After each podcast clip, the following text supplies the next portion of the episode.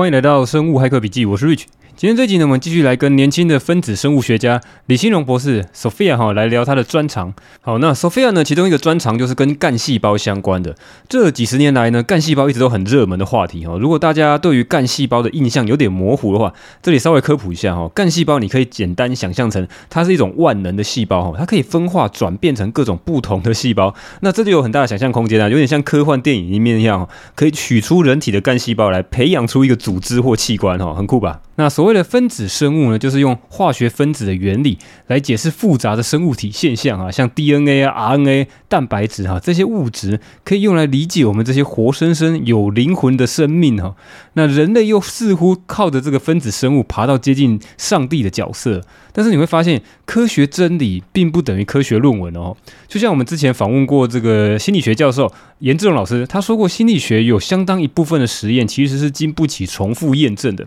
那生物医学领域是不是有这种现象呢？哈，文章上面都写得很好看哈，我读得也很开心哦。但是实际拿来用的时候，发现呢，诶，有的可以用，有的确实是鬼扯啊哈。好，那这集也来跟 Sophia 来聊一下，说他自己推荐的一些 biohacking 的方式，还有在节目最后，他会推荐一个非常 CP 值超高的好物推坑。那我们就开始吧。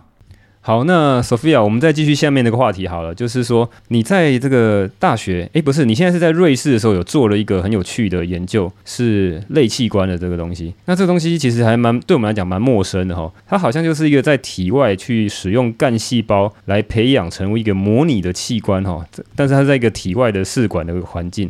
那传统的这个体外试管的培养好像是一个二维的、二 D 的。那现在这种新的这种所谓类器官的培养，它可以是有三 D 的这种效果。那终极目标是不是可以做成类似，在这个培养皿里面长出一个新的器官，像长出一个脑袋之类？哈，这是终极的目标是这样的哈。对，我看到有些这个想象的文章是这样写哈。那但是你可以来解释一下哈，这是你的专长。诶，我们讲错，这是瑞士的研究吗？还是在普林斯顿的研究？对对对对对，这是这是这是我在瑞士呃新接触的一个领域跟研究。那那我稍微解释一下，就是说呃，因为我在普林斯顿的时候做的是微生物，就只有研究微生物，但是我一直想要能够做一些更贴近。人的的研究这样，那所以当时瑞士这边的研究题目就是说，在体外培养出一个肠道的表皮组织，然后我们可以研究说，这个在体外研究这个我们的肠道菌是怎么跟我们的表皮组织产生交互作用的。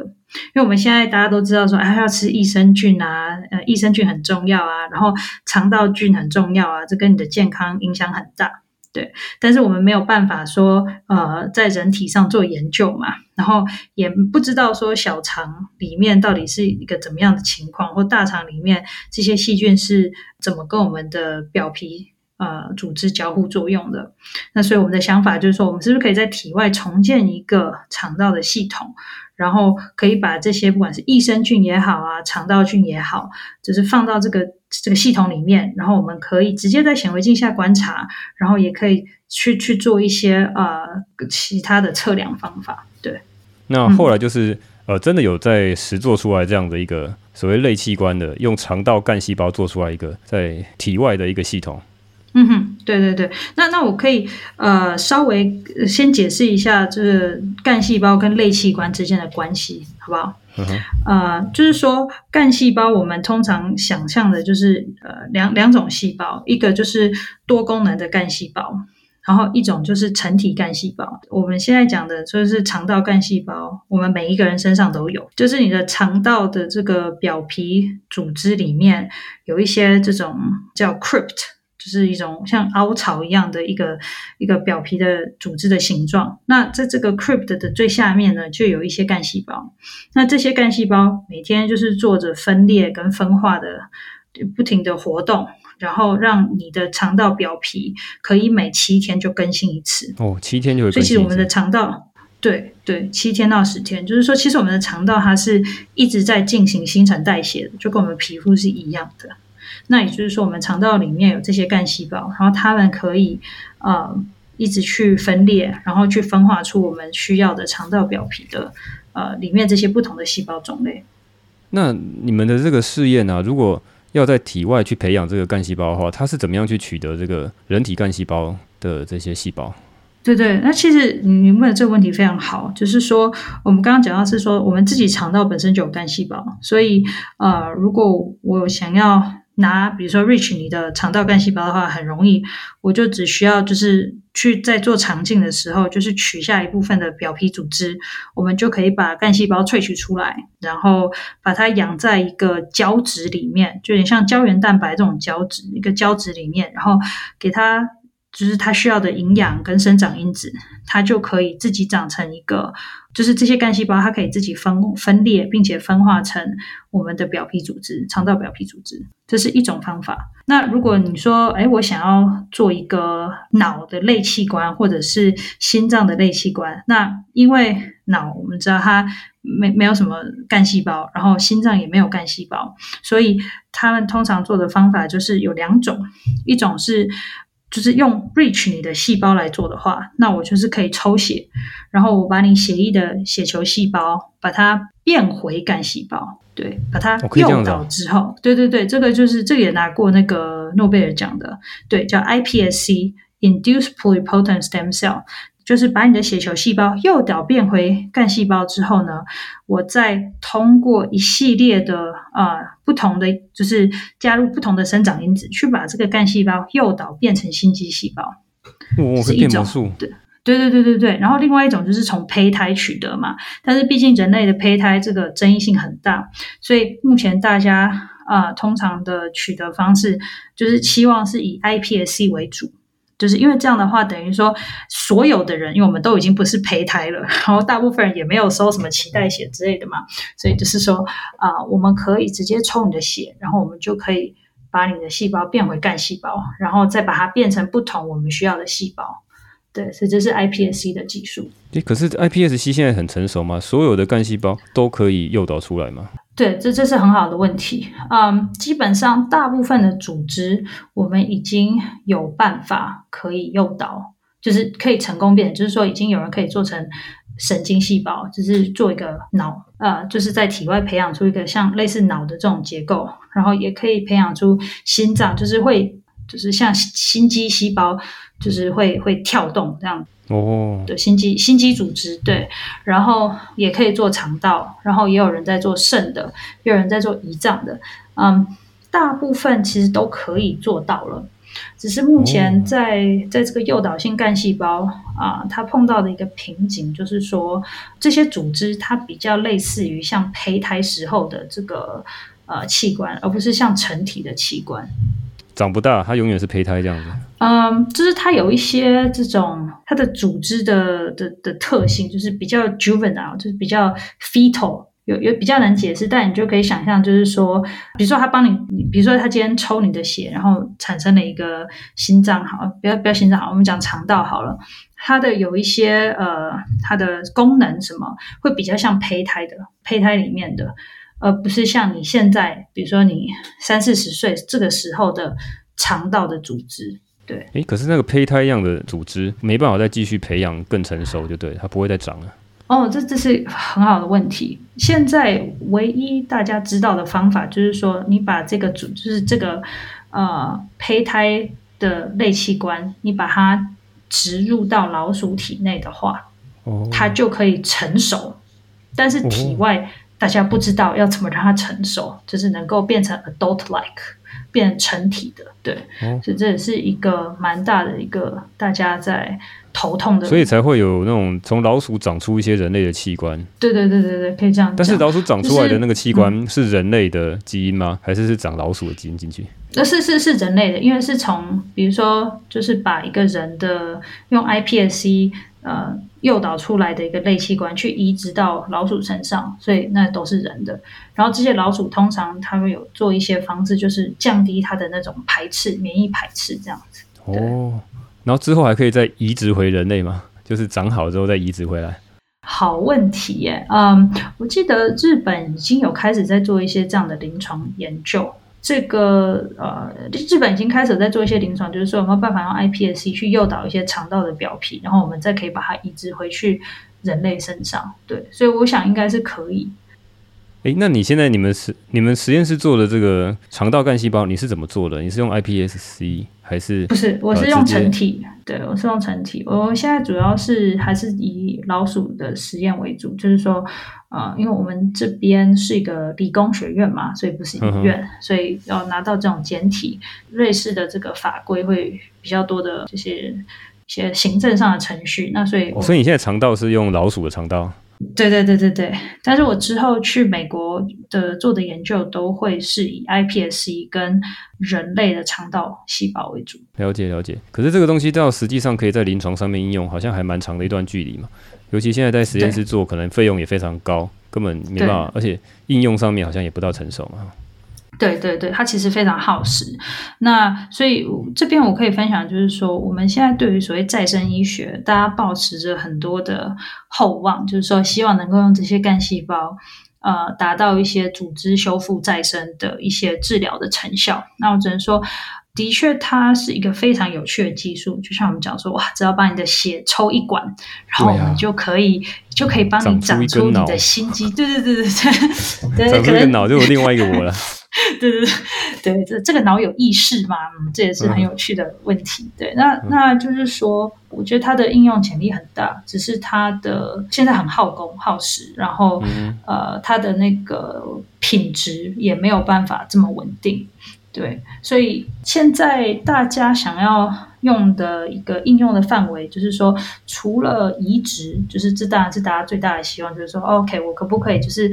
把用我自己的干细胞，然后可以产生新的细胞，然后移植回我自己的体内嘛？对，这是一种。嗯、那另外一种就是现在啊、呃，已经开始有一些应用的，就是说能不能做药物筛检，就我们所谓的个人化医疗。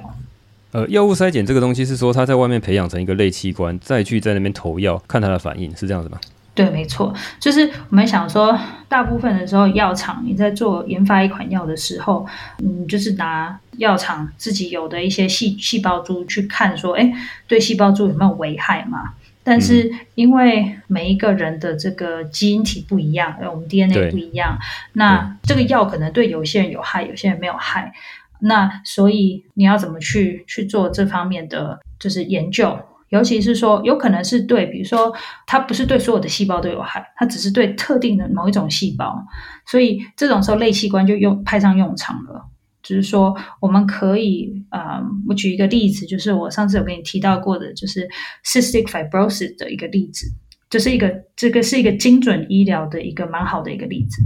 就是说，cystic fibrosis 呢是一个呃遗传性疾病，然后。它可以用的药有很多种，但是并不是每一种药呢，对于病人都会有用的。那身为医生，你总不能说啊，那就这个投一下，投一个礼拜看看啊，这个投一个礼拜看看啊，看怎么样，对吧？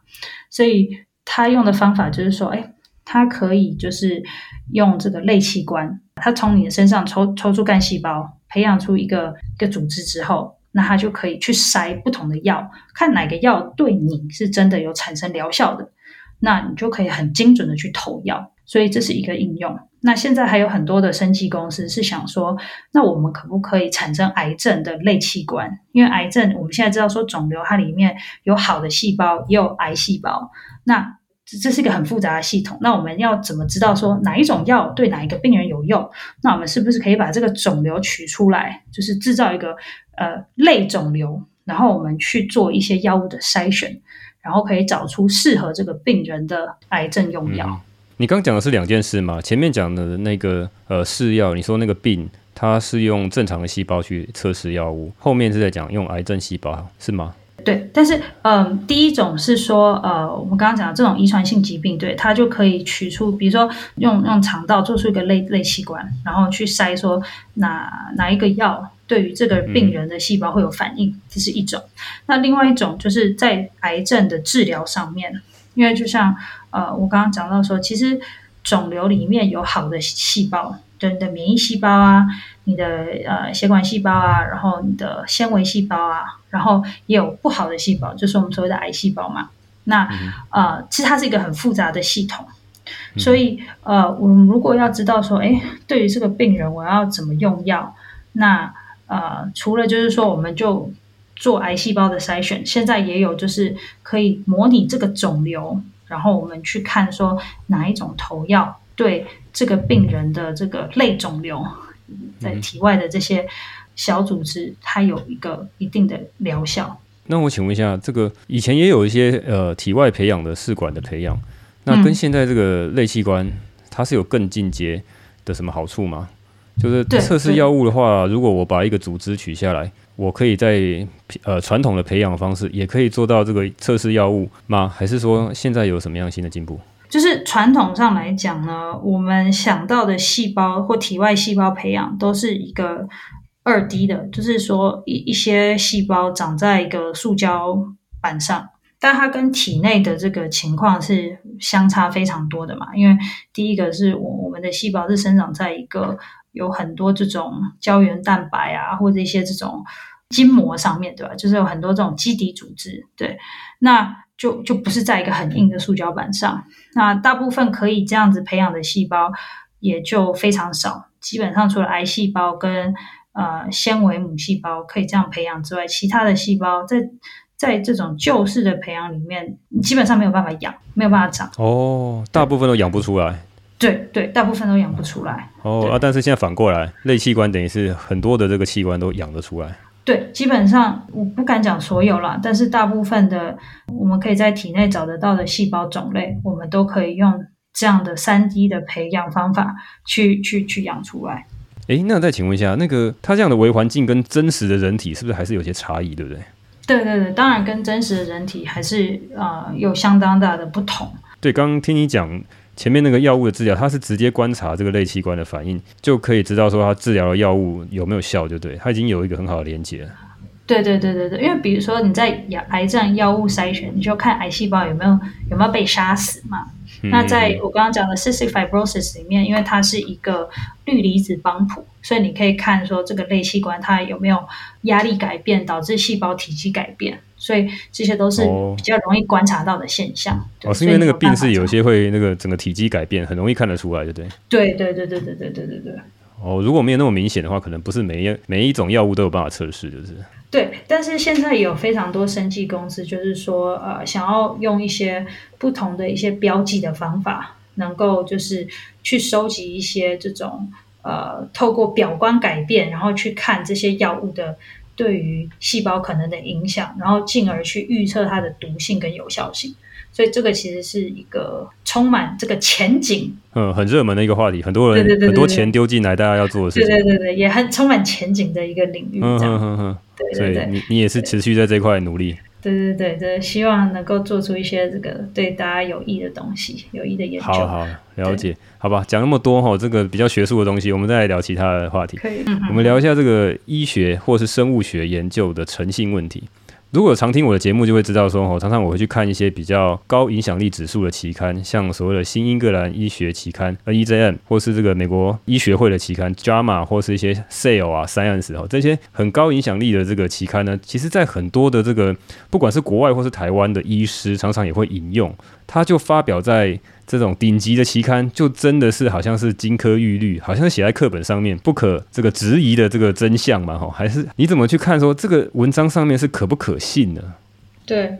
我觉得这个就讲到就是所谓的权威嘛，就是说，呃，我们一般来讲有所谓的主流媒体，然后有我们的政府机构，然后在科学研究领域里面就有一些所谓的顶级期刊。那所以其实这些都算是一个权威。嗯、那大部分的人会觉得说啊，权威发的东西，那大部分就是对。是虽然说的确大部分的这些。呃，期刊发表的论文，很多时候它会被放在那里，是因为这个研究的发现的确可以改变我们对于这个科学的认知，然后因为它的影响力很大，所以才才会被发表在那边。但是也有很多时候，不是每一篇文章都是对的，或者说都其实都是可以被质疑的。应该说每一篇论文它都是可以被质疑的。我觉得就是说，你发表在这种比较顶级的期刊上面，可能是说它的 impact，就是说，它如果这一篇文章是对的，它的影响就是它可以改变的领域，就不只是仅限于它自己所在领域，它可能会改变一个很大的一个观念的转换，所以它值得被发表在这里，但不代表它的结论是对的。嗯，可以这样讲。他的题目是很重要的，但是他的结论不一定很重要。对对对，他的结论不一定是正确的，然后他的呃实验也有可能是有瑕疵的。对。Uh-huh. 那这就为什么要问这个问题哈？因为我之前看过有一篇发表在科学期刊上面，Science 啊，它是心理学的这个研究。他说呢，他重复的去做过去这几年非常经典的一百个心理学试验，发现有三分之二的试验是没有办法一模一样的复制，可能有些是部分哈，有些甚至是完全复制不出来。那也就是说呢，这个东西如果你没有经过它重复的去验证的时候，只有一一篇的这个文章在讲的时候，是很多时候都是不是那么可靠的。呃，如果你没办法重复验证的话，它就不是科学的嘛，对不对？它等于是这这叫 opinion 哈，就是一个他的每个人的观点啊。对，这是一个故事啊，一个 story，但是 not supported by evidence。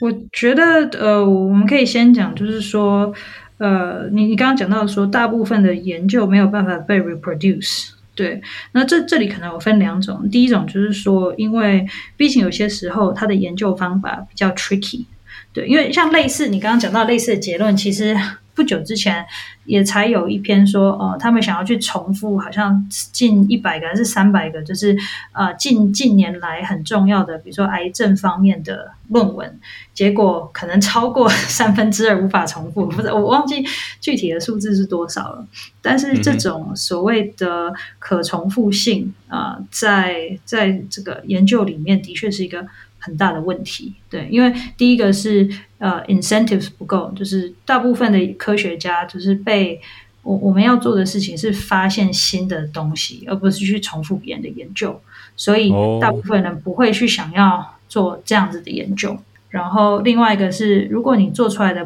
不一样，有些时候。不一定能证明什么，因为如果像在生意研究里面，他可能会说啊，那你技术不好，你的胶跑的不好，或者是说，呃，你生长的控制，就是你的生长的那个环境可能就是控制的不好之类，就是有太多太多的因素会影响到这个可重复性。这当然是以说呃没有造假为前提，那种造假就是另外一回事情。对，但是以可重复性来讲，的确有些时候就是。呃，科学家为了第一个，你要你要拿钱嘛，你要你要说你的故事，嗯，所以有的时候你讲的会比你真的做出来的，就是你会卖的更浮夸一点，这样，这是第一个。可是你刚刚讲到，哦，对不起，我追问一下，你刚刚讲到说，第一个你没有这个诱因哈，嗯，所谓的 incentive，没有这个诱因去重复别人做的这件事情。但是如果有一个人的发现是石破天惊的，是 breakthrough 的，那可能大家都会想要用他这样的技术来去继续发展。比如说那个基因编辑 CRISPR，那可能就是他一出来，然后马上就一堆人去照他去做。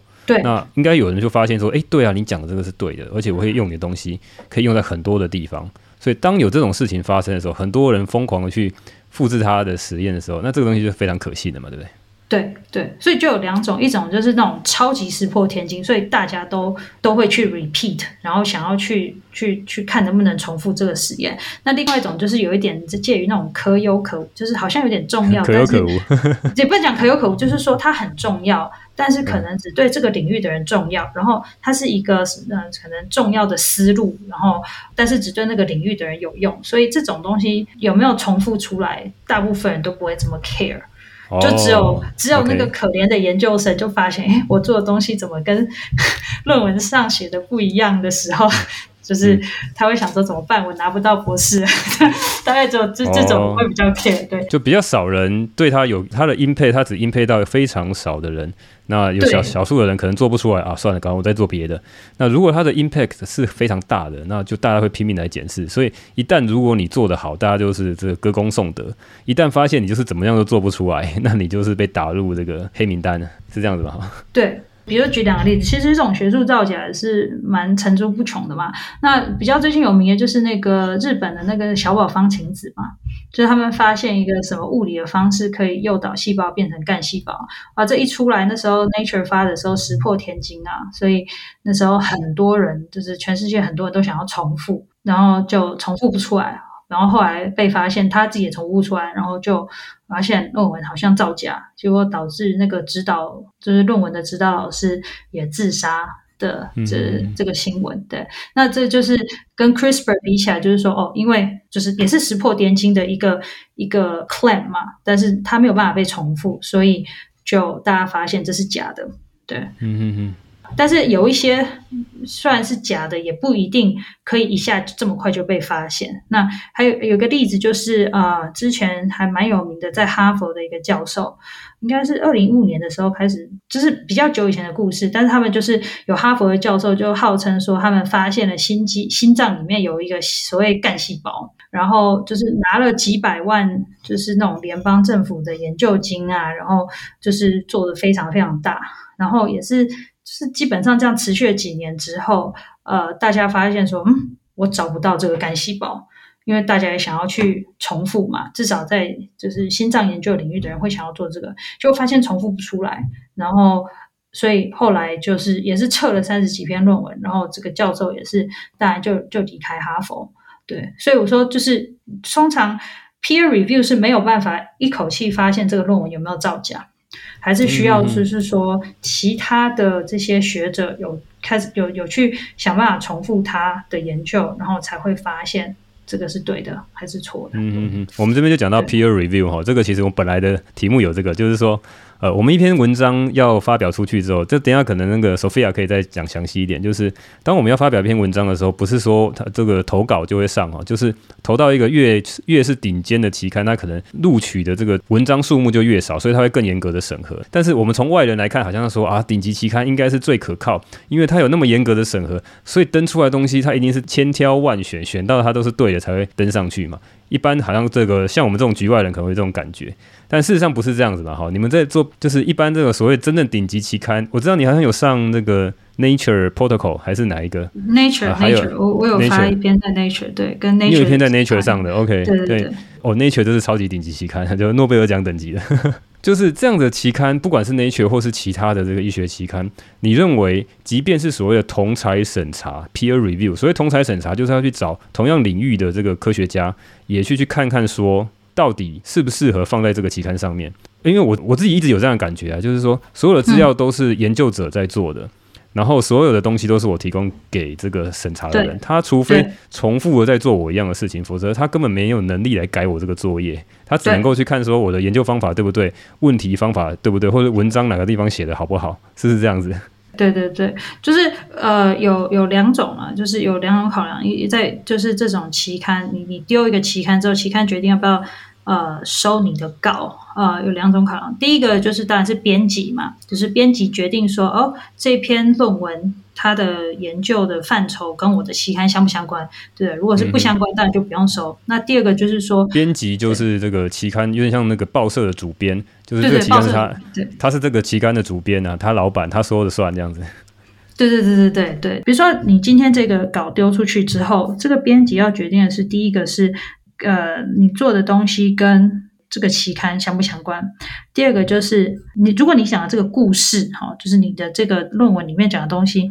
重不重要？就是那个 impact 高不高？然后，所以如果是一个 impact 不高的故事，就是没有什么特别的新发现，那如果是比如说像 Nature，他可能也会决定就不收你。对，那当他决定说 OK，这个故事蛮有趣，又蛮符合我们期刊的需求的时候，那我们就把它。就是送出去，送给这个所谓同侪审查。对，那那所谓同侪审查，就是说呢，他会找三位到四位，大概同个领域或者是有基础，呃，就是有背景的知识能力，可以去审核这篇 paper 的同事，就是也是科学家，然后去看说这一篇论文值不值得发在说 Nature 这样上面。嗯哼，但是到底是哪一些人是由编辑指定的？是由编辑指定的，所以就是说我们在送出文章的时候，我们可以说哦，我们呃可以推荐这几位当做我们的呃同侪审查，然后我们也可以说哦，因为呃我们也希望你不要找这几位人，就是你可以给他一个白名单跟黑名单，哦、可以这样子给给这个编辑，但是编辑有最终的决定权利，就是说找谁去审查。然后丢文章的人是完全不会知道说到底是谁审了你的文章。但是这样子这个问题，我在那个林玉轩医师那一集也有特特别问他，哎，这样子不就黑箱作业吗？嗯、就是说，呃，审查的人其实是在躲在黑暗之处，就他可以有言论免责权，他要把你 reject，或是要接受你，或是要刁难你，或者是要呃，有些好像讲的比较过分一点哈，好像这个之前林医师有讲到，会会去看看你在做什么东西，有点像是在剽窃你或你的 idea 或是你的这个发现。对对对。那这样子的事情的时候，你也不知道背后是谁在审查你。不知道。然后，但是这整个学术界的游戏就是几十年来、上百年来都是这样子玩的。对，通查审核这个机制，不确定是不是一个已经这么久久远的一个。嗯，但是现在是行之有年，几乎所有的期刊都是这样做。对对对对对，因为大家都说，哎呀，同侪审查好像你的那个可信度比较高，但我只能说它有好也有坏。的确有一些好的同侪审查，它可以找出说，哎，你的论点哪里不足，或者是你需要补哪一些实验，让你的研究更扎实。就是有一些是真的很好的建议，但是很多时候我也有碰过，就比如说人家审到你的文章，发现说，哎，我的朋友也在做这相关的，所以呢，就出一些比较刁难的问题，去去拉低你的这个发表的时间，就是拉慢，然后同时也去赶他们的那一篇论文，这样。也是有这样的情况发生，就是也到等于就是偷看你在做什么这样，对，然后也会用一些非常不合理的理由就把你的论文就是直接拒掉。诶，那你如果丢一篇，比如说你要上 Nature，然后等着他审核的时候，到最后没上，那你是要等到他拒绝你，你才能够去丢别的期刊吗？还是你可以同时丢？基本上通常都是丢一个，然后就不能再丢别个了。哦，这是潜规则，对不对？对对对对对，所以就是你就会想说，有的时候一篇论文，你现在看到说，诶，它出现在 PNAS 上，很多时候它可能已经绕了一圈了，就是已经先上 Nature，、哦、就是丢先丢 Nature 被拒，然后再丢 Cell 再被拒，嗯、然后丢了 Science 被拒，然后说。啊，好了，那就 PNAS 这样之类的。真的，PNAS 可能要跟大家介绍一下，它好像是一个 Open 的 Open Access 的一个呃期刊，对是吗？对对对，对对对对对，PNAS 是一个美国的一个期刊，它就是美国国家科学研究院他们发的一个，他的一个，好像也是影响力蛮高的哦。我记得对对对，影响力很高，对。那为什么会绕一圈跑到他那边？他不是就是就是，如果有一些教授就是特别想要上 CNS 嘛，就是 Cell Nature Science，所以就是在投这些他大家会觉得好像比较是二流的之前，他都会想要先丢一轮这样，对，然后。丢了没成，好、啊，那就再去丢别的。那那当然也不是说 PNAS 都会收了，PNAS 也可以把你拒掉，嗯、然后你就继续再再找下一个，再下一轮的。对对对，所以有的时候就是 对对对，所以就是先从第一个大家觉得很好的这个顶级期刊先开始，对对对对对，先先开始这样。因为 again 就是像你刚刚讲，这是黑箱作业嘛，就同财审查是个黑箱作业，所以呃，这这很像抽乐透，就是你也不知道你抽到的是谁。那所以如果你运气很好，比如说你丢这个期刊的时候，哎，这些这个。这个审查人都都对你很好，然后都觉得你的东西很重要啊，那那你就可能会比较少，就是需要做少一点实验啊，或者是改少一点啊，你就可以上这样子。对，对就有点像是你在考那个数理自优班的时候，那个老师特别喜欢你，然后你就上了。对对对，你可能就是 就是你会你会运气比较好一点，就是不需要做那么辛苦这样。对，所以这这是这是的确蛮黑箱的。其实这个东西就很有趣，你看，就变成说，有很多时候在我们在 COVID-19 的时候，因为很赶的，所以要等这个期刊上去，其实很久。很多人会放在预印本上面，preprint 这样上面。那这个东西就抢时间，就赶快放出来了。那放出来之后呢，但是你会看到很多的主流媒体就会跟你讲说，你这个东西没有经过同侪审查，你这个感觉就是一直去指控说你这东西不可靠，是不是假消息？哈，你放出来这东西，这个可信度跟有没有同侪审查就差很多。至少这个主流媒体很多都这样讲，不管是台湾的或者是在美国的媒体，是不是这样子？对对对，其实你刚刚讲到 preprint 哦，我觉得 preprint 也是一个可以改变这个学术发表的一个很很重要的一个工具啦。那 preprint 的的初衷就是说。能够让科学的知识早一点流通，因为像我们刚刚不是讲嘛，就是你要丢一篇论文，就是很多人可能会先丢 CNS，就是 Cell Nature Science，丢一轮之后，哎没上，然后再去丢下一轮，这样丢 PNAS 啊，丢别的，这个造成了一个问题，就是说你的结果明明已经做好，结果你做完的这个论，就是完成的论文到发表，可能中间是两三年的时间。那你就想说两三年哦，不是半年哦，no no no，是两三年哦，两三年两三年哦，真的有些真的是会两三年，所以你就想说、嗯、哇，那如果这个知识能够早两三年就被这个学术学术界知道，是不是可以加速科学的进步？所以你就想，这这个 delay 是非常严重的，那尤其在生医领域更是严重。哦，为什么会特别严重啊？奇怪。对，呃，主要是因为呃，我先讲物理界好，他们已经非常习惯东西都是放 preprint，就是这种预预印本，然后他们的这个审查也比较快。嗯、但是生意研究的一个很大的瓶颈就是说，很多时候呢，这个 reviewer 都会叫你补实验，那你就想着 生物研究的实验没有这么容易。所以有的时候你为了补时间，可能就需要半年，最快最快你就是没日没夜的赶，你可能也要几个月的时间。Oh. 所以你丢出去这个可能要花个一个月的时间，这个三四个评审才会给编辑他们的这个 peer review 的结果嘛，然后编辑再给你。然后这中间你可能就要等一个多月，对，最快最快。嗯、然后你你再做实验，他要给你三四个月做实验，然后他还要再丢回去给那个审查者，嗯、就是同一批人嘛，就是他们给你意见，然后你做完就是完来来回回就搞了好久，来来回回可以就搞好久。然后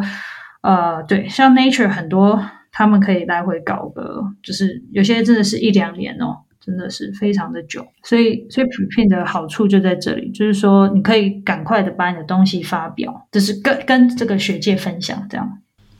诶，那这跟刚才讲一个可以解决刚刚那个问题吗？就是说如果有人要剽窃你的这个贡献的话，你直接放到 preprint 上就可以压一个章，说我这个时间点就已经丢出来了。对对对对对，因为所以你后面就算你先刊登到哪一个期刊，可是你的 preprint 的就是时间是比较晚的，对，是这意思吗？就是虽然说大部分的人还是会觉得说，哦，以最后的这个期刊发表的时间为主，但是现在我觉得整个生医界已经开始慢慢接受说，你 preprint 放的时间就是你 preprint 放的时间为主，而而不是最后 peer review 的结果，因为大家知道说 pre peer review 真的是会花蛮久的时间。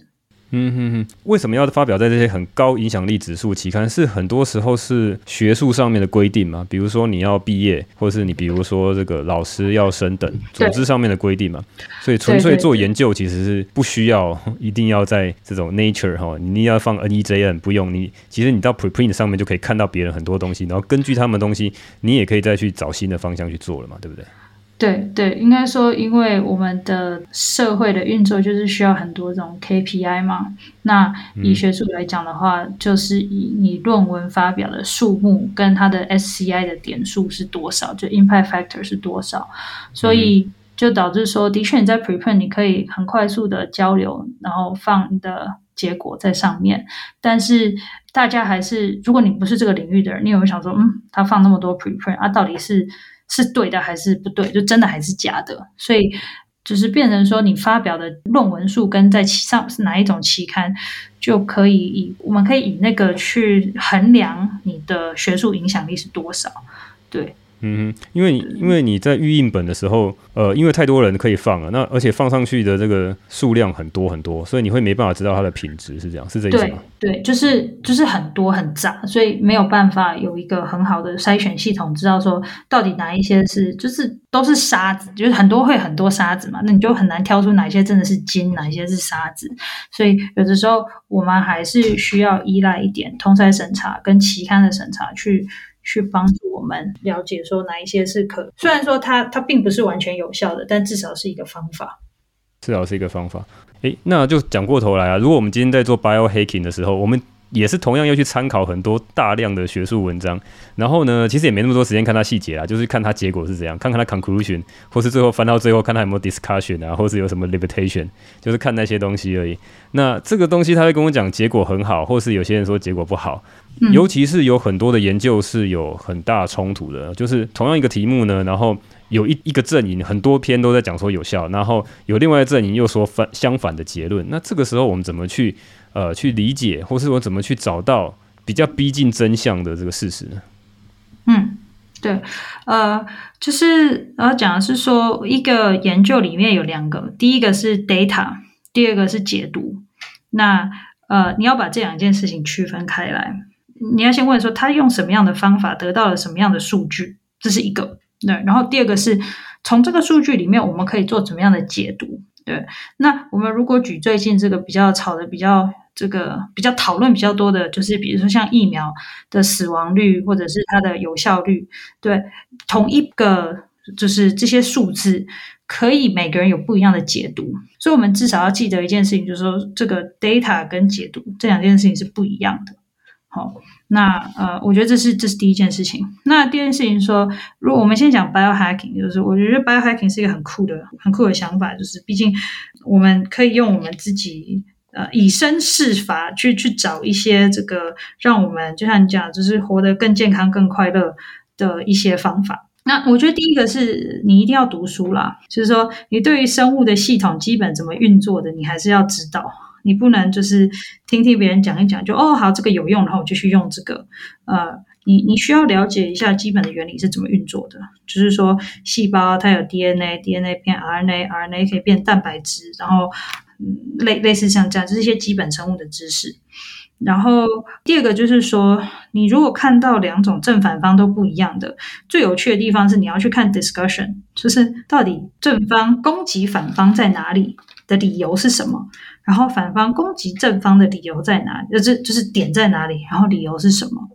那通常我觉得你你大部分如果去看这样的正反互辩的理由的时候，你比较可以看出哪一个符合你的逻辑，就是你先了解生物怎么运作，你去看正反方。然后你看哪一个是比较符合逻辑的？我觉得这比较好。对，就是说，如果我们讲到一个很争议的东西，第一个是我觉得第一个是很争议的东西，代表还没有结论。所以呃，就就像生酮嘛，对，之前你找那个萨景生来讲一样，对，对生酮就是呃，就是真理是越辩越明的，所以越有争议的东西其实越越好玩。然后你可以透过两方他们的攻击的角度，或者是他们的理由，你可以开始。你可以把它放到你自己的逻辑里面，然后去去看哪一边比较符合逻辑。然后很有趣的是，有些时候你看到有一方的攻击，都会是说啊，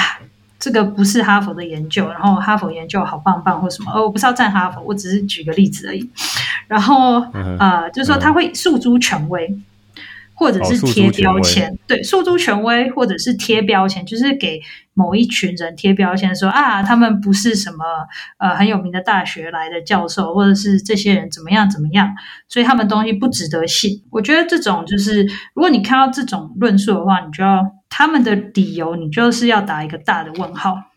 因为我们在讨论真相的时候，科学其实是很平等的，就是说不会今天因为你是哈佛的教授，你。你就比别人更接近真理。科学它是一个从不停的质疑、不停的讨论、不停的探究之中，我们去逼近真理的一个方法而已。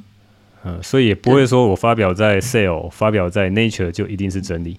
对，其实它一定是还要再重复去验证的。对对对，没错没错，真的不代表说你发的什么文期刊的比较高，就就代表你比较正确。我完完全不是这样的，我很很多就是那种发表在那样的期刊上面，也是最后会被打脸的。对，我有时候有看过这种，哇，一开始觉得哦好酷哦，这好像是真的，结果后来大家发现这是他们研究上面的一个瑕疵导致的一个误判的结果，也也是有这样的情况的。所以我是觉得说，我们真的是要非常小心那种诉诸权威的。辩论方式以及贴标签去攻击对手的方式，如果有这两种的话，通常你就要非常小心，就是他们的意图到底是什么，不然的话，真理是越辩越明的。嗯哼，可是我看到的这个一些报道，然后通常来讲是比较正式的报道，通常是不会赤裸裸的跟你讲说啊，你发表这个期刊影响力指数太低，啊，只有一，啊，只有二，或者是零点几的。那你看我发表在这个 JAMA 上面，嗯、我发表在这个 Lancet，我发表在这个 NEJN 都很强，然后他比较不会赤裸裸这样讲。但是我我相信那个如果是写部落格，然后就是在这个有点像是半私人的这个领域，他就就会这样讲，比较正式的就不会去这样讲，就他会比较严守说，哎，对每个这个研究呢。只要发表出来，它就是比较平等的。但事实上，应该是说，很多人在讨论的时候都有这种心理的预设立场。比如说，好医生好了，或者说你在做决定到底要相信谁的时候，通常你也会有个预设立场，说，哎，这个比较名不见经传的这个期刊，好像讲的不是那么可靠，因为很多其他的期刊都讲跟他相反的。那尤其是难就难在说，一般人其实很难去辨认啊，即便是。像你这样的学者，你真的要把每篇论文都看过，然后仔细的去研究推敲，太辛苦了哈。即便是你，你也可能没那么多的力气去做这件事情。对对对，其实真的是 真的是蛮辛苦的。呃，我觉得真的是在这个在这样的情，就是现在的氛围里面，大家要找到。答案就是到底能够什么样东西能够依据，什么样东西不能够依据，就是真的是很很考验大家。然后我觉得其实太多事情你需要这样做，我觉得也是太辛苦了。那那我觉得最最后还是只能说，这都是一个学习啦，就是说你要慢慢学习，说你要怎么去判断哪些是带风向，哪些是真的是。比较就是说逻辑上是比较可信的，就像我我在讲说，你要先了解，比如说我们讲 mRNA 的疫苗好了，我们先了解说，OK，到底这个疫苗的原理大概是怎么样的。然后我们再去看说，支持他的这一方的他的支持的论点有哪一些？哎，那你可以讲，你可以讲详细一点吗？mRNA 这个疫苗可以可以可以这个 mRNA 疫苗它的机制就是说，呃，通传统上我们的疫苗就是呃是把一个比较没有那么强的病毒打进我们的体内去诱发免疫反应，或者是我们把一个死掉的病毒打进去去刺激免疫反应。那呃基本上。呃，或或者是我们会把这个病毒的某一些片段，或是一些蛋白质的片段打进体内，然后让免疫系统去认这些蛋白质的片段，就是你你要对抗的这个病毒。对，先让他们教这些免疫细胞要怎么去正视。这个外来的入侵者，那可是现在的这种 mRNA 疫苗，它的这个做法是不太一样的。它是把病毒里面的一个蛋白，那在这个我们现在的疫苗里面，就是这个突刺蛋白。我们是把这个突刺蛋白的 mRNA 直接打进我们的细胞里面。那 mRNA 就是一个信使，就是说是由我们的细胞。自己去制造这个蛋白质，而不是我们打进蛋白质。我们是打进去这个蓝图，然后让我们自己的细胞做出来这个东西，然后让免疫系统去辨识。对，嗯嗯，这个东西可以稍微跟大家讲清楚一点，就是说，一般来讲，就是 DNA 呢，它会去呃叫做转转录了哈。转录，对对，transcription 转录。transcription，它会想办法再产生一个叫做 R mRNA 的东西。对，信使 RNA。对。对，messenger RNA，那它会再去呃，透过 mRNA 呢，再去产生蛋白质，它会跑到核糖体里面去产生蛋白质。那核糖体就是每个细胞里面都有自己的核糖体。那核糖体这个研究，好像那个 Sophia 你自己有做很多核糖体的研究，对不对？对对对对，我我的博士班的研究就是在研究大肠杆菌是怎么调控它的核糖体，就怎么调控它的蛋白质合成的，对。对，所以一般来讲呢 mRNA 这件事情，本来都是身体自己去制造。它当它需要这个蛋白质的时候，尤其是在 DNA 里面写好了，我需要哪些蛋白质，我就会去制造这些 mRNA，然后再去进而去制造蛋白质。但是我们一定不知道 COVID-19 的这个 S protein 的蛋白质怎么制造，所以呢，我们从体外呢，科学家就先把它弄好，这个这个 mRNA 已经做好了哈，要把你打到体内。好，但是这个后面就好像出现一个问题吧？你可以继续讲哈。对对对，就是说，呃，传统的蛋白质疫苗有一些比较一些困难的点，就是说，呃，它的那 quality check 就它的品质有的时候不是这么稳定，然后也没有办法很快的大量制造。那所以 mRNA 疫苗的好处就是说，哎，假设我今天发现说，哦。呃，比如说这个病毒变异了，那我们需要更新它的这个蛋白质的那个序列，那我们可以很快速的，因为一般蛋白质的制备都需要花比较长的时间，然后它的品质的管管理也不是这么容易，因为你要把它放到细菌里面，或者是放到酵母菌等等之类，然后你要叫它叫叫这些细菌产生蛋白质，然后你要去纯化它，然后你要。确定这个整个中间品质什么都是稳定的，所以是比较耗时的。那 mRNA 的好处是因为它只要合成就好了，它不需要放到一些其他的细菌或什么里面去制备，所以它的速度会比较快。所以这是它的优点，或是说当时大家觉得 mRNA 的很强的地方就在于它可以很快速的就制备，然后就上市这样子。这这个就是跟一般来讲，呃，传统上的疫苗不一样的地方。但是，就是这也是我们就是人类史上第一次这么大规模的做一个 mRNA 疫苗的试验。那所以其实我也发现说中间会有一些问题。呃，就是跟疫苗的有效性跟安全性也是一样，就是需要去，我们需要重新检视说这个，呃，对我们，我们虽然说这是一个很新的科技，所以我们特别要注意它的安全性，跟它长时间来讲的整体影响。在那个 FDA 的网站或是 CDC 的网站，嗯、他直接这样讲说，mRNA 的疫苗呢是一个全新用的技术，但是呢，它并不是完全没有测试过的技术。他直接在他官方网站讲说，这个是这样的技术呢，其实已经研究了十几年还是数十年，反正是很久的时间。所以他的讲法是在暗示说，大家不要担心这个东西呢，科学家已经玩很久了。然后虽然呢，他这个是第一次用在人类身上，但是他已经是一个成熟可靠的，他是暗示这样子啊。啊啊啊！对，那当然，对这个我们还是要保持一个质疑精神嘛，对，那。对，就是说这个技术其实的确是有它的潜力在的。那所以也就是说，在一个第一次被用在人体上的新的技术，我们最重要的其实是有呃安全性，而而不是它的有效性。就是说到底这个安不安全，尤其它的长时间的影响副作用，我们真的都还不知道。那在这样的情况之下，最好的方法还是说，真的有风险的人可以去打。比较没有风险的是，我们已经知道说，在比较年轻的族群里面，这个它的死亡率就是 COVID 的死亡这么低的情况之下，我们是不是可以用一些提升免疫力或者是早期治疗的方法去啊、呃，去让身体产生自然免疫力，而不是一直去打疫苗？其实最有最最有争议的就是小孩子，小孩子其实，在很多欧洲国家。英国也药厂早就已经把那个实验做出来，但是要不要核可，他去打在小孩子身上或是青少年身上，也拖了相对比较久的时间。那我相信那些专家也一直在挣扎，他一直在考量说，到底不打，然后会造成重症跟死亡率的几率，跟打了之后这个副作用的几率。那如果说它的 benefit 够高的话，他们应该还是决定马上就去打。但事实上就不是这样，所以就变成说，其实我们在用这种药物哈，都通常都是要。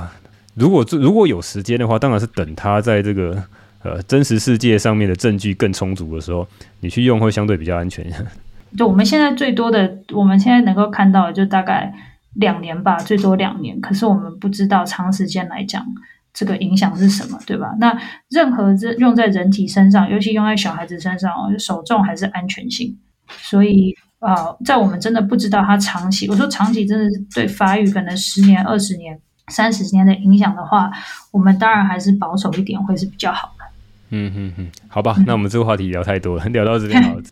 呃，关于未来有些计划哈，我我们之前在闲聊的时候有讲到说，你对于这些用呃比较自然的方式来找到，比如说人体治愈的方式，找到健康啊，就有点像是我们在做 biohacking 常常讲的很多方式，像饮食啊或运动啊，或或是有时候会做冥想，或是一些其他的方式。那你好像有提到说，你未来会想要。跟这个地方有一些连接啊，应用你现在分子生物的专长，那你觉得可以用在什么地方呢？或是你未来有什么计划呢？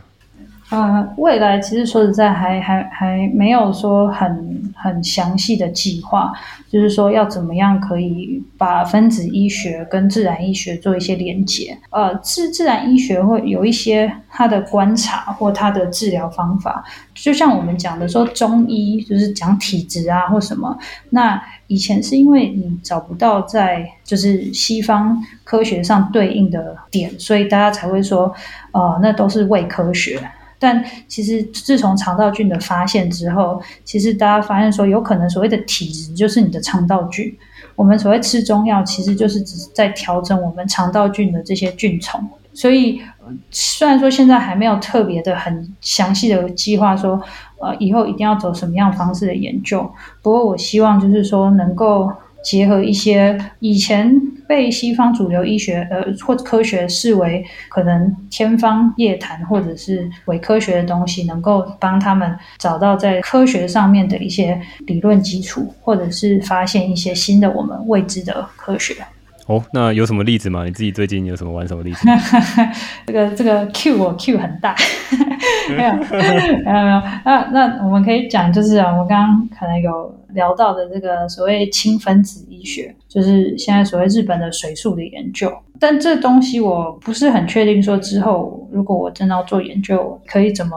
去探讨，但只是说，呃，我先大概讲一下所谓氢分子医学是什么。呃，氢分子医学呢，现在在台湾有一些自然医学的诊所有在推广这个东西，就是说吸氢可以治疗一些疾病。那当然，在主流的观点上，这些都是所谓伪科学，或者是没有实验证明。那这个东西其实在，啊日本跟中国是有人，就是有实验跟有科学家在在做研究的。那呃，之前是的确在日本，这这个这个风气会开始起来，在在日本起来，就是因为。在我忘记是二零一三还是几年的时候，日本有一个学者就发现说，如果让患者吸氢的话，他可以比较呃，在手术中比较不会有一些这种组织缺血性坏死的情况。那所以呃，日本他们也有一些研究，就是说，诶，氢气好像的确对这个细胞有一些呃好的影响，对，然后尤其是通过粒线体。那但是因为分子机制，大家现在目前不是很清楚，所以就也有可能不是分子机制，也有可能是一些物理化学上的机制。但总之，因为还不是很清楚的关系，所以目前大家都是呃认为它是伪科学，或者是它就只有实证医学上面好像有疗效，但是我们不知道到底实际情况是怎么样。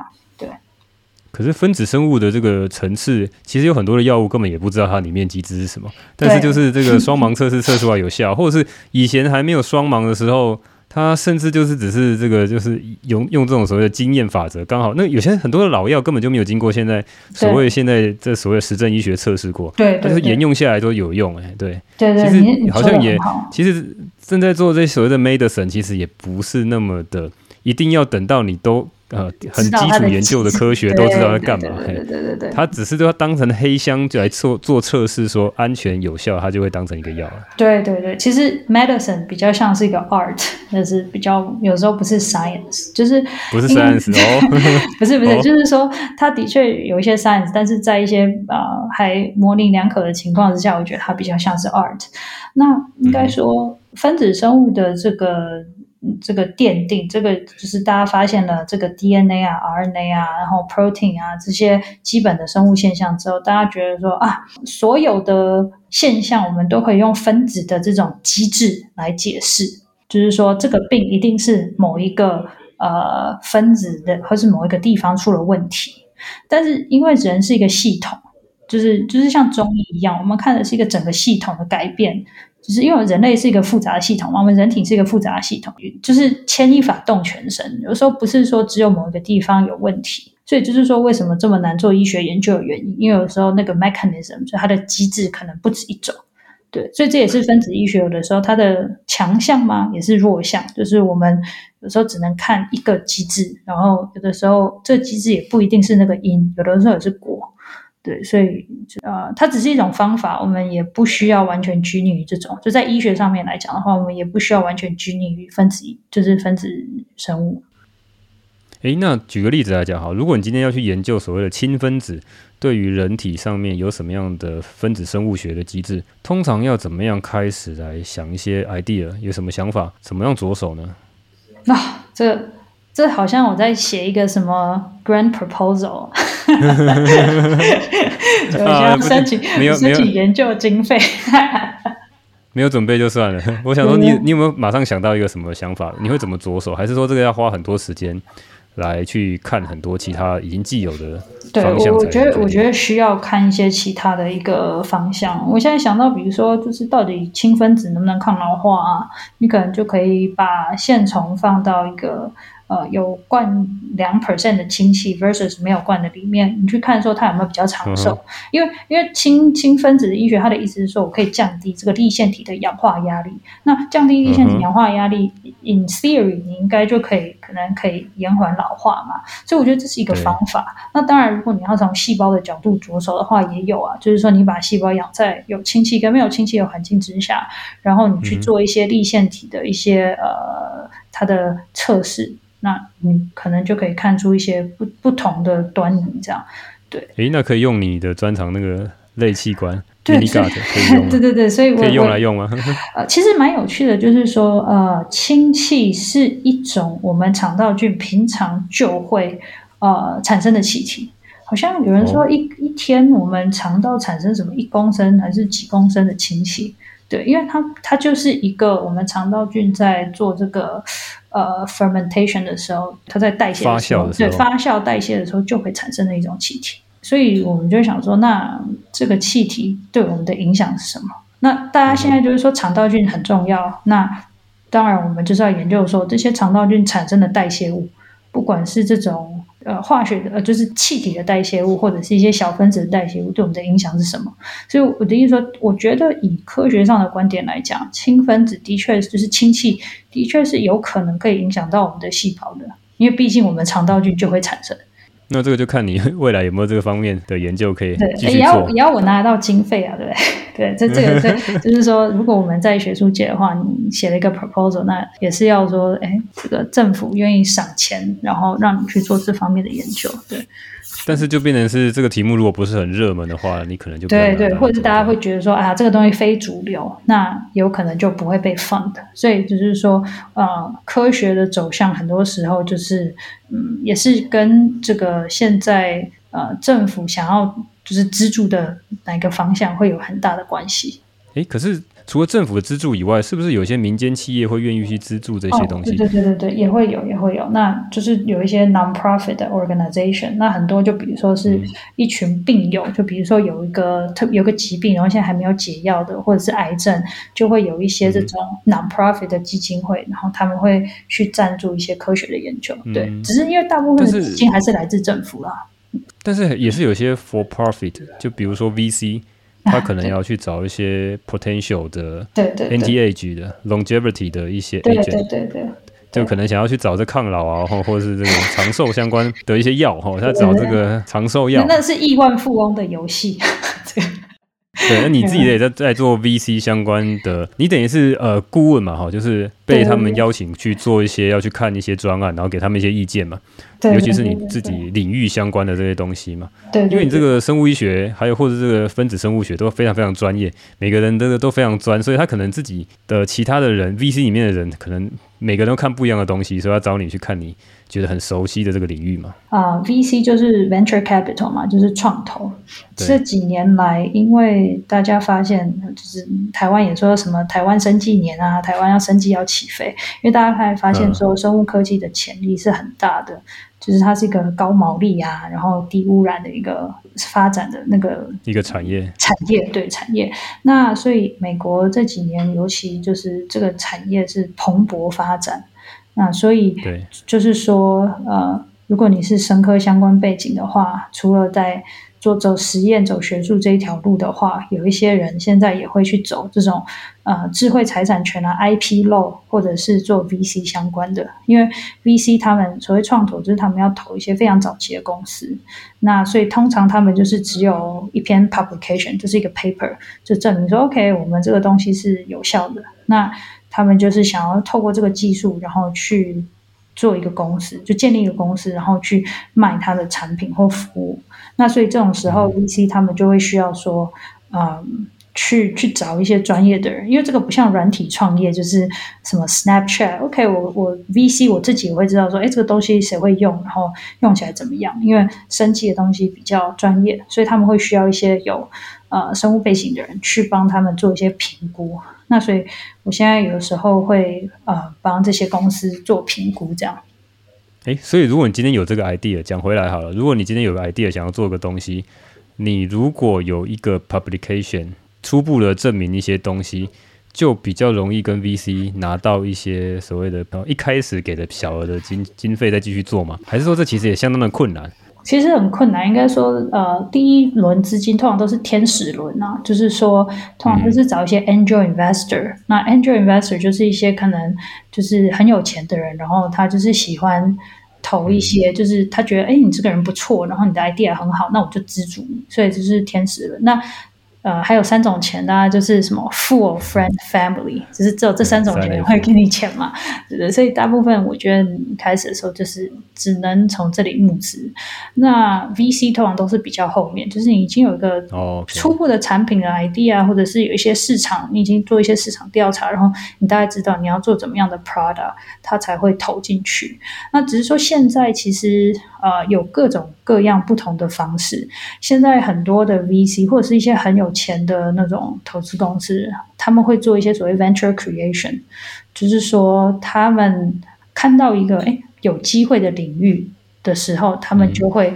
找一些人，然后去合作成立一家公司，就跟传统的方式不太一样，所以呃也是有可能就是说，呃、你刚刚讲那个叫做呃 venture。Venture creation，venture creation，但是主要的目的是什么意思？就也是创公司，但是是创投成立公司。就比如说，今天有一家创投觉得说，哎、嗯，这个细胞治疗领域很有前景，那我们自己来创公司，嗯、然后他们就会去找相关领域背景的人，然后来 run 这家公司，但是是创投持有这家公司。哦、对，哦，所以他不用等别人说已经创个公司再，对，他不用等，他就，他就自己创。对，他自己丢一个公司，然后再去找一个 CEO，再找一个科学家，或者找一群团队，然后就开始 build 起来。对对对，对。那为什么为什么只有生医领域会这样？好像其他领域比较少听到这样哈。它有什么样的特性会造成这样子？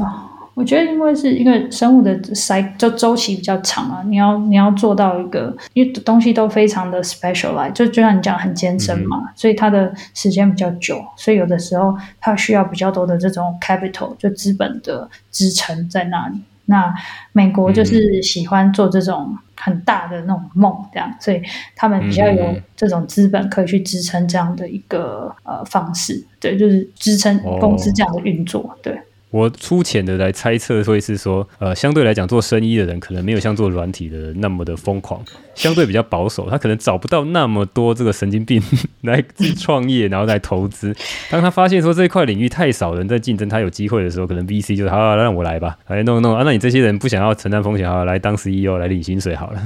这这可能也是一个。对，然后当然也是说，就是因为软体的那个 cycle 很快嘛，然后有时候 VC 不一定有那个，嗯、就是比起就是一群什么在大学里面就是一直在打电脑写程式的人来讲，他不见得比有比他们更大的竞争优势，对不对？所以呃，在软体的那种创业。嗯，跟生技的创业就会不太一样，就在这就不太一样哦。对对对对，对。那近期有看到什么东西？这个 cycle 那么长的话，近期有看到什么很成功的案例？因为我们看到这些所谓的科技巨头，通常都是做一些网络相关的、生意相关的，从这种很小的，像什么车库创业啊，从默默无名的 nobody，好像变成这个很厉害的这个巨擘，有有这样的故事吗？好像听到都是这些大药厂在独占鳌头啊。对对，就是生意比较不太一样，就是很多时候就是大部分的创业都会希望说被药厂 acquire 这样，只是它的那个生态比较、哦、比较不太一样，但有对出厂的方式不太一样，对出厂可能就是说对就是被并购。对生生计的这个公司来讲，这个是很好的一种方式。那所以以制药来讲的话，毕竟还是这些大药厂，因为他们也没有办法有这么多 innovation，所以他们目前呃很多时候就是找一些很很有 potential 的那种呃生计去并这样。所以很多技术它是从呃比较新的技术，可能还是从小公司来，但是最终要去 deliver，要去 production 制造成产品，然后送到消费者面前。的大量的施打去承担这个有些副作用的风险的时候，还是大药厂要来，否则那些小公司早就倒光了。嗯，对，因为小小公司没有这么大的资本，还有那种运作的能力，可以就是做这么大型的试验，然后可以有这么好的 distribution。对，所以呃，就是在一个生态系里面，就是各有分工啊。但是这就想到一个问题：如果今天是在做一些不管是 VC 或是大药厂觉得这个利润不够高的东西，嗯，但是它可能真的对人体有帮助。嗯，你今天讲的氢气好了，或是其他已经知道制造上面没有那么困难的东西，它没有一个专利的保护的东西，可能就没办法去做很多经费来投入来去做研究嘛，对不对？对对对对，所以有的时候对人类最有益的东西，不见得是最赚钱的。但是他的财富是没有办法用钱来衡量的。但是，但是就没有资源进来，然后就没有所谓的证据来跟他讲这个。对对，但是所谓证据是什么？就是你能不能活得更健康、更快乐？有的时候不见得是这种双盲的什么大型试验才有说服力。有些小的细节，就就是就像你这样的饮食啊、运动啊、冥想啊这些东西，是我们已经知道它是有效的。就是什么？像那种印度或者是中国这种古老的智慧啊，它其实就有效的，但是不见得一定要这种双盲实验，呃，被认可盖章过的事情，是我们才能去尝试的。嗯，就是有些风险性比较低、安全性比较高的东西，对，就自己来做 N 等于一的 biohacking 的测试，对，或者是你就找亲朋好友一起来跟你做，那你 N 就不会只等于一。对，这也是我现在在做的事。哦、oh，OK，那亲朋好友有点危险哈，到时候 他出了一些小意外，就怪到你身上。就就安全性要就是简单的这样，那我们可以来试试看。好，那这个话题我们聊到这边来，我们继续来聊这个后面一个最重要话题——好物推坑。你推荐一下万元以内最近在使用或一直使用你觉得很棒的产品、服务，或是什么样知识内容，可以帮助学习、增加生产力或促进健康。可以可以，呃，我最近因为我就讲我自己也有一直在做 N 等于一的实验嘛，那我最近一定要推坑的就是台币一百块钱就搞定的东西，就是一个绑腿带，其实就是像行李袋这样的东西。嗯哼，对，那这个东西我是从一个日本的，就是日本的一个叫做乙骨式疗法，那。乙乙骨式疗法，它的核心就是说，他觉得人的疾病都是从歪斜所引起的。他讲的歪斜，这里有讲到就是骨架的歪斜，就是说，当你骨架如果产生一些歪斜的时候。你就会可能压迫到神经，或者是让你的左右不协不协调，然后最终开始累积之后，就会产生很多的病症。对，那他讲的，他他觉得骨架歪斜是从你的髋关节的歪斜开始，你的骨盆不正开始。哦，OK，那它是一个单一的绑带。对对对，它其实很简单，它的理论我觉得很听起来很有逻辑性，也很有道理。然后它的就是它的解决方式也非常的棒，它其实就是一条带子而已，就是一条像行李带的这样带子。你你用那种没有弹性的皮带也很好，基本上就是你把你的两个膝盖绑在一起。然后你在久坐的时候，嗯、或者是睡觉的时候，你就把它绑着，然后它就可以造成、啊、睡觉绑着。对对对，很酷！我自己在做这个实验，然后不止在我身上，我觉得有效，在呃我先生身上也有效，因为他以前有长时间骨盆前倾的问题，然后他现在绑着睡觉之后，他的整个腿部的肌肉都有放松，然后他的骨盆歪斜也改善非常多。哇，好酷！对对对.你可以试试，超便宜，一百块钱而已。任何的绑带只要舒服，绑起来就可以。是对对对，在台湾的话呢，这个呃，这当然不是我发明的，这是我最近看到的。那台湾的话，这个正义出版社它有它有出一系列的这个遗骨的书籍，然后也有卖他们的绑腿带。它的绑腿带就是比较舒服啦，不然的话你自己拿皮带或者是可能行李带也可以。那它有一本就是叫《绑腿健康法》。就是说，你如何靠绑腿，就是让你改善你的下肢循环。因为你绑着的时候，你的我们下肢的血管是在内侧，所以你绑起来的时候，你的血管比较没有被拉扯到。因为你打开脚的时候，其实你的血管是被拉扯的，所以你脚循环比较不好。但如果你可以绑起来的话，它的循环会比较好，所以它绑起来不代表循环会变差哦，这是跟大家想想象的是相反的，反而会让你的循环变比较好。然后你你可以自己试试看，就是我现在如果我坐我坐的时候，就比如说你在工作，坐在椅子上，你把你的两只脚绑起来是非常舒服的。是可以减缓疲劳的，从来没想过这件事情。OK，真的，真的，我自己做实验嘛，就是我我们都是就是听他的理论说，哦，OK，髋关节要正，uh -huh. 这样子循环才会好。嗯，好，make sense。Uh -huh. 然后那我们就自己来做一个自己来尝试。OK，对对对对，你看这就赚不到什么钱，但是有效哦。我看到那个很多电商网站都有专用的，几百块啊，可能稍微贵一点点，两三百的有，它就专门比较舒服一点的。对对对对，但是你可以。就自己先。你如果因为我一开始的时候，呃，在这里买不到嘛，所以我一开始的时候就是自己拿皮带试，然后我真的发现有用，然后那时候才请我朋友帮我从台湾带一些，就是那种绑带过来。哎，但是它绑在一起是要绑多紧呢？啊？呃，睡觉的时候是绑越紧越好，就是不会痛为主啊。那如果平常坐着的时候也是绑起来，就是舒服，以舒服为为为呃为这个依归这样。那当然也是不能太松，就是等于没绑到。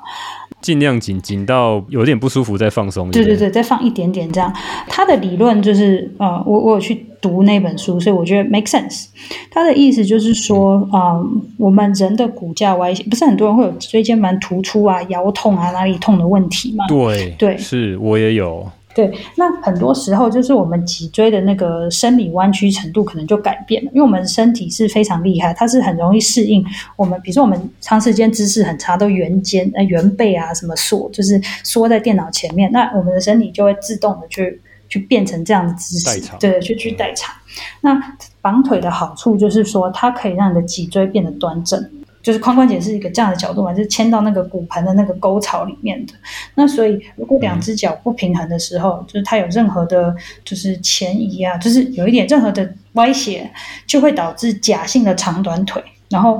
呃，但是其实大部分的人基本上两只脚应该是一样长的，但是因为这种髋关节的呃不正歪斜，就会开始让你的身体产生代偿。然后，当你开始呃，有这样的歪斜跟代偿之后，长时间下来，你的整个骨架就会就变歪了。骨架歪斜就会压迫到神经，或者是压迫到肌肉，或是压迫到内脏，所以你就很容易会产生一些疾病。因为大部分我们的疾病都是现在现在基本上都是这种所谓慢性的问题嘛。他的意思是说，当我们把骨架保持正的时候，就比较不会有这样的问题，至少它不会恶化。那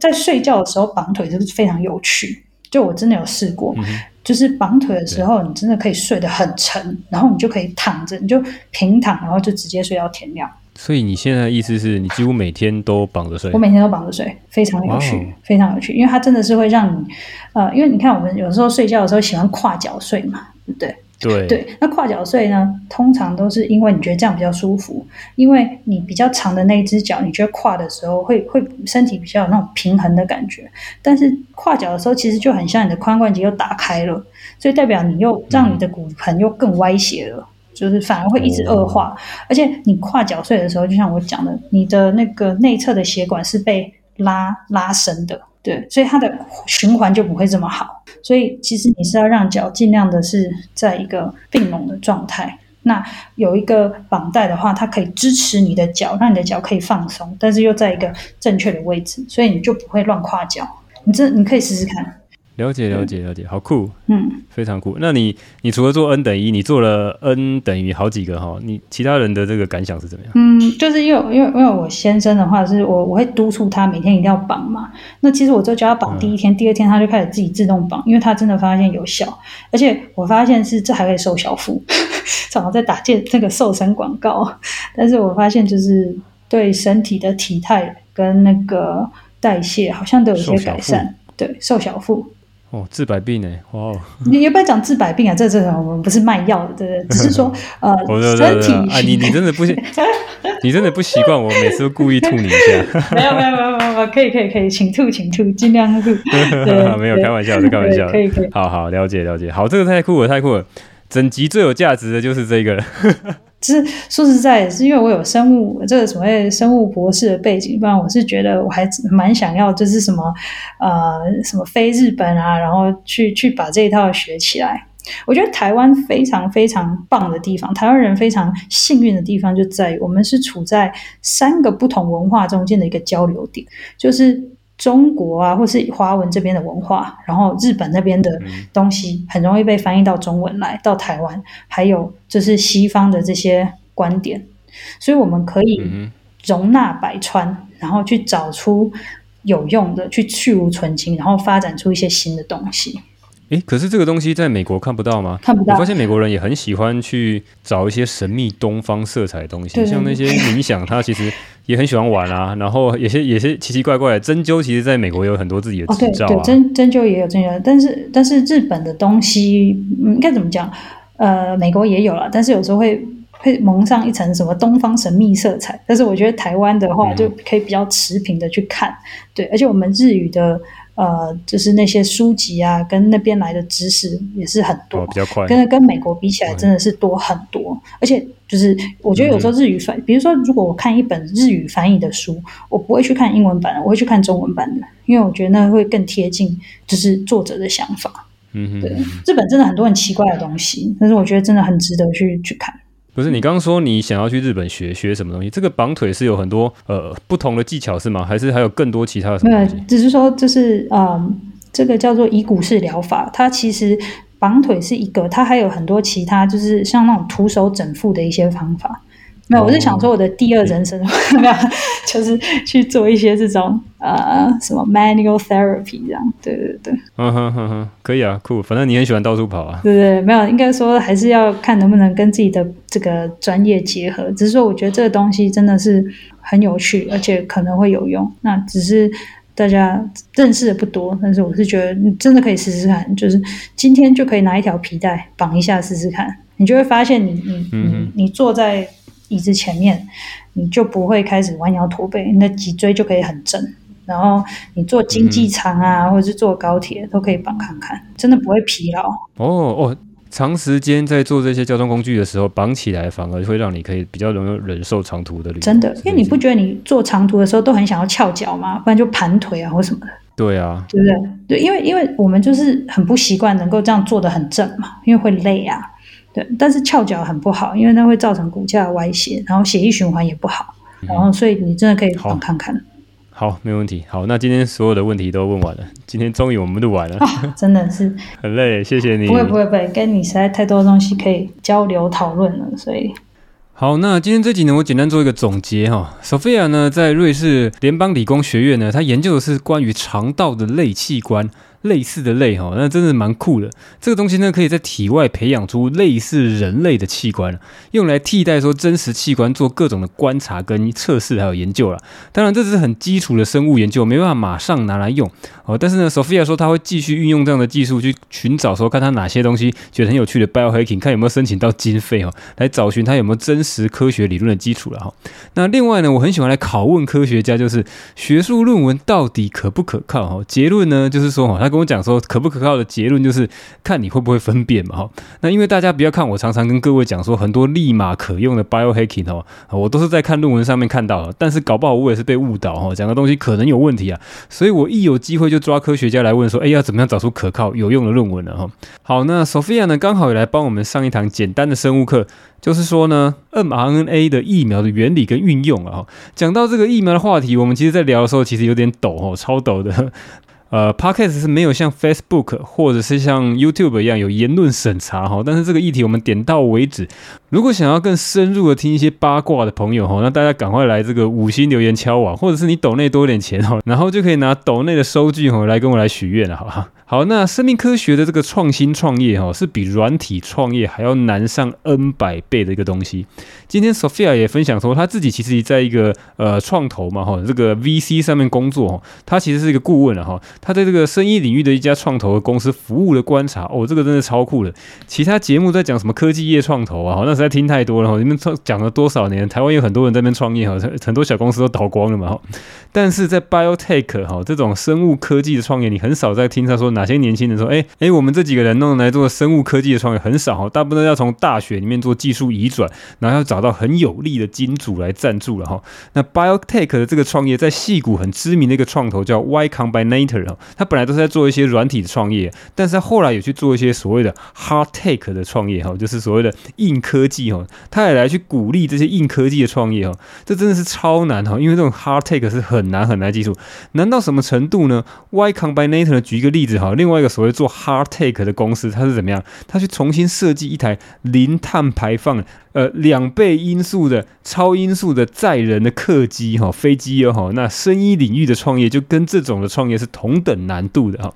好，那最后呢，Sophia 也花了很多时间来跟我们聊一下所谓的绑脚的 biohacking 哦。呃，这是一个日本的以骨式疗法哈，以是这个左边一个是石头的石，右边一个是那种义气相挺的义哈，它念义哈。那骨是山谷的骨，所以以骨。式疗法哈，大家有兴趣呢可以去 Google 查一下。那我自从呢之前访完这个台中最强老爸 Coach Team 的访问之后呢，他说呢这个血流阻断哦，是血流限制绑带 BFR 这个绑带要买专用的，要有这种压力的这个计算的哈。所以呢，我这个从虾皮买的东西的这个绑带呢，我本来是要拿来做血流限制的训练哈，后来就拿来绑膝盖哈，就测试一下这个以骨式疗法到底有没有用哈。诶，我测试几次之后发现，诶，真的还蛮神奇的，因为有时候我会腰痛哦，确实是绑完之后腰痛的情况有减少了。好，那希望这集呢大家听有收获了哈。好，那今天就这样了，我是 Rich，这里是生物骇客笔记，拜。